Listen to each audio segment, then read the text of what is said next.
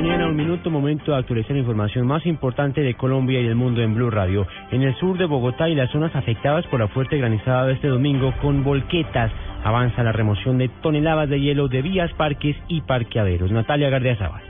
Tras la fuerte granizada que se presentó ayer en horas de la tarde en la capital del país, las autoridades informan que de 98 toneladas de granizo de la calle 14 Sur con carrera 28 se han transportado hasta el momento un total de 84 toneladas en 14 viajes de 6 toneladas cada uno. A esta hora los bomberos continúan atendiendo la emergencia. Además, el acueducto está encargado de adelantar las labores de limpieza y traslado del granizo. Entre tanto, los bomberos de la estación de Restrepo se dedicarán a reparar el techo del alojamiento luego de que colapsara por la fuerte granizada y ocasionara que los objetos personales y 25 camas se mojaran. Natalia Gardea Sao al Blue Radio. 8 de la mañana, dos minutos, dos mujeres un madre e hija fueron violadas y asesinadas brutalmente. Esto ocurrió en zona rural del municipio de Santander de Quilichao, en el norte del Cauca. Nilson Romo.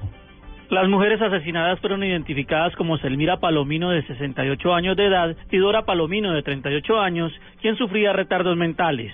La madre e hija fueron halladas muertas en un zanjón cerca a su lugar de residencia en la vereda San Francisco. María Eugenia Huehué Solarte, familiar de las víctimas. Las encontraron allá muertas, mm, las habían matado con cuchillo, las habían violado. La señora tenía 68 años y la hija tenía 38. Eso sucedió en la vereda bajo San Francisco. Y las autoridades nos dicen pues que nos preguntan lo mismo que que sabemos que, que si tenían amenazas, no igual, no creo, pues unas personas que no no creo que le hayan hecho daño a nadie para merecer una cosa de esta. Las primeras hipótesis de las autoridades apuntan a que el macabro hecho lo habría cometido drogadictos que frecuentan la zona. Desde Cali, Nilson Romo Portilla, Blue Radio. Y una familia de Girón Santander denuncia que en el colegio de una niña de 13 años le hacen matoneo por estar embarazada. Además, los directivos estarían recogiendo firmas para sacarla del plantel educativo. Juliet Cano. En diálogo con Blue Radio, una niña de 13 años relató el calvario que vive cada vez que asiste a clase. La menor que está embarazada estudia en el colegio Mario Morales Delgado Fe y Alegría, ubicado en Girón, Santander. Dice que los estudiantes y los mismos directivos le hacen matoneo. Para ir al baño debe esperar largo tiempo para que los docentes le den permiso. Además cuenta que los mismos docentes la obligan a ponerse el uniforme que no le queda bueno por estar embarazada. La preocupación de los familiares aumenta porque presuntamente hicieron una reunión para recolectar firmas y sacarla del plantel educativo. Joana Amado es tía de la menor. Sí, que antes que hicieron una reunión que para, para sacarla del colegio, ¿sí?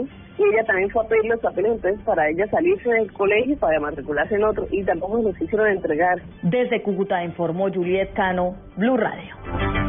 Y en información internacional, las autoridades en Túnez confirmaron la destitución de varios directivos de la policía local por las fallas de seguridad evidenciadas en el atentado perpetrado hace varios días en el Museo de Bardo. Natalia Gardea Zaval. Javi Besid, primer ministro de Túnez, confirmó la destitución de los jefes de la policía en la capital de Túnez y en el barrio del Bardo luego del atentado ocurrido el pasado miércoles 18 de marzo en el Museo del Bardo. El portavoz del primer ministro aseguró además que también fueron destituidos el responsable de la seguridad turística y el jefe de la brigada de inteligencia y otros dos altos cargos de seguridad. Cabe señalar que este sábado había sido anunciada la destitución de más de 10 funcionarios tras el atentado. Natalia Gardea Sao al Blue Radio. Noticias contra reloj en Blue Radio. 8 de la mañana, 5 minutos, noticia en desarrollo. En Cataluña, la Fiscalía Anticorrupción pidió dos años y tres meses de cárcel para el presidente del Fútbol Club Barcelona, Josep María Bartomeu, y siete años para su predecesor, Sandro Rosell, por presuntos delitos fiscales en el fichaje de la estrella brasileña Neymar. La cifra, el grupo Estado Islámico afirmó haber matado a 29 agentes de seguridad en la provincia de Laj, al sur de Yemen, en un mensaje difundido por Twitter. Y quedamos atentos porque la canciller alemana Angela Merkel recibirá hoy en Berlín al primer ministro griego Alex Tsipras en un intento por bajar las tensiones entre ambos países, mientras Atenas trata de destrabar un último tramo de asistencia financiera. Ampliación de estas y otras noticias en www.bluradio.com. Quédense en Blue Jeans.